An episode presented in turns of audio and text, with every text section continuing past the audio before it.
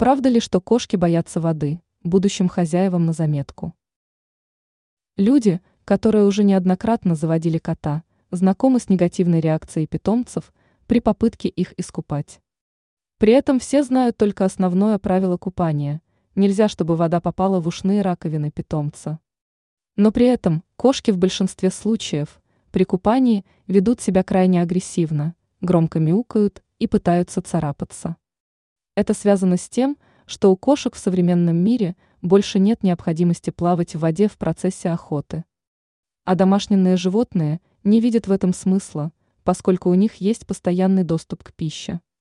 А в процессе купания, особенно при использовании моющих средств, ваш питомец их хищника превращается в жертву, что ему крайне не нравится. При этом часто мыть кошку нет необходимости, они великолепно справляются с личной гигиеной самостоятельно. Купание разумно только в тех случаях, когда питомец сильно испачкался на улице в веществах, которые не позволят ему самостоятельно вылизываться.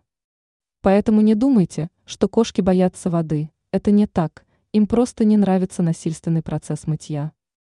И, кстати, не используйте при купании кошки душевой шланг, он очень шумный, и это у питомца вызывает стресс.